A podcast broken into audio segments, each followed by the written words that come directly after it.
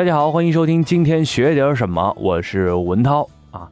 很多人其实都有一种这样的困惑，就是有些道理，包括父母和啊老师告诉我们的道理，我们都懂，对吧？但是有时候就是做的时候，就往往是做不到，而坚持不下来，不知道自己究竟应该怎么办，所以会有各种各样的困惑，对吧？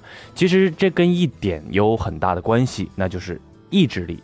很多人其实也没有意识到，其实意志力啊，它也是一种生理的认知资源，它和钱一样，用完它就没了。为什么这么说呢？今天就来给大家讲一讲这样一种认知资源——意志力。毕业于普林斯顿大学的心理学家贝默斯特教授亲自领导了一个著名的实验。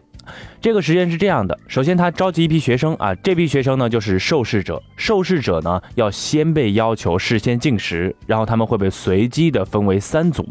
学生们以为试验的目的啊是测试他们的智力，而实际上呢，这些题其实都是无解的。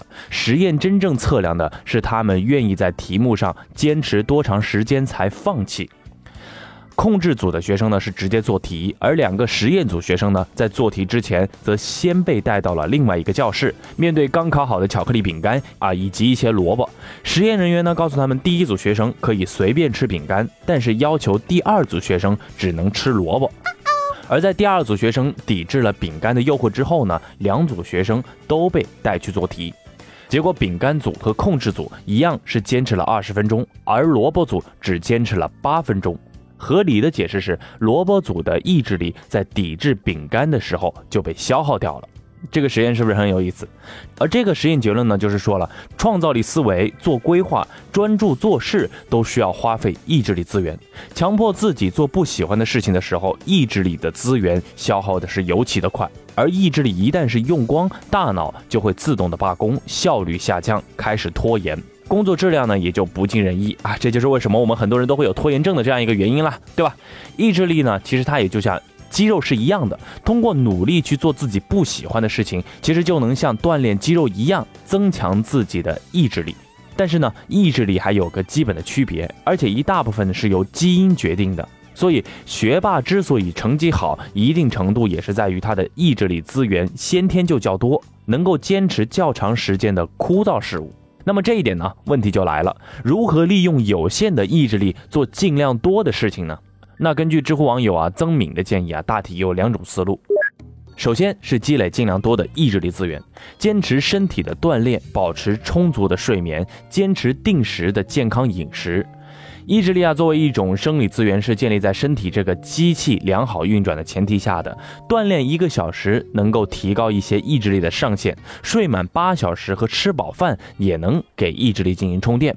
还有呢，就是得有积极乐观的人生态度啊，有一些正能量的朋友，有一个正面的偶像，相信自己通过努力能够改变某些事情。对吧？人其实我们要知道，人本身就是一种社会动物。他人的期待能够让懦夫变成英雄，当然他得有颗英雄的心。那么第二种呢，增强意志力的办法呢，就是减少意志力资源的消耗。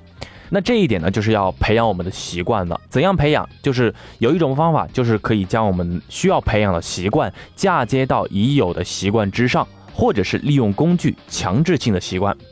举个例子，比如说要培养看书的这样一个习惯啊，可以嫁接到我们每天晚上睡觉睡前的这样一个习惯上。每天晚上都是要睡觉的，那么我们在睡觉前呢，可以看上二十页的书籍，不管怎么样，看完再睡。或者是你每天都想要玩游戏，玩游戏打开电脑前呢，做到啊十到二十分钟的这样一个锻炼，锻炼完了之后再打开电脑开始玩。对吧？当然，这也是讲的一种心法和方式。那么这样做呢，就是将一个习惯嫁接到另外一个习惯上的方法。而习惯了之后呢，就能够减少大脑的决策，从而减少意志力的消耗。改变我们要知道，之所以困难，它就在于培养上面的习惯本身也是需要意志力的。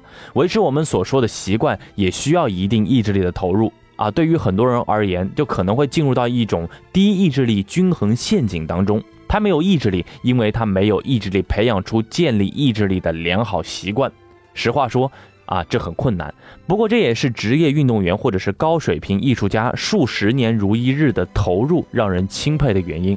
罗振宇先生啊，就是那个歪嘴的胖子，也是我本人非常钦佩的一位长者啊。关注他的公号呢，也是有两年的时间了。不说其他的啊，光关注他这两年的时间当中，每天早上的六点半，雷打不动的六十秒的语音，他是不得不让人佩服。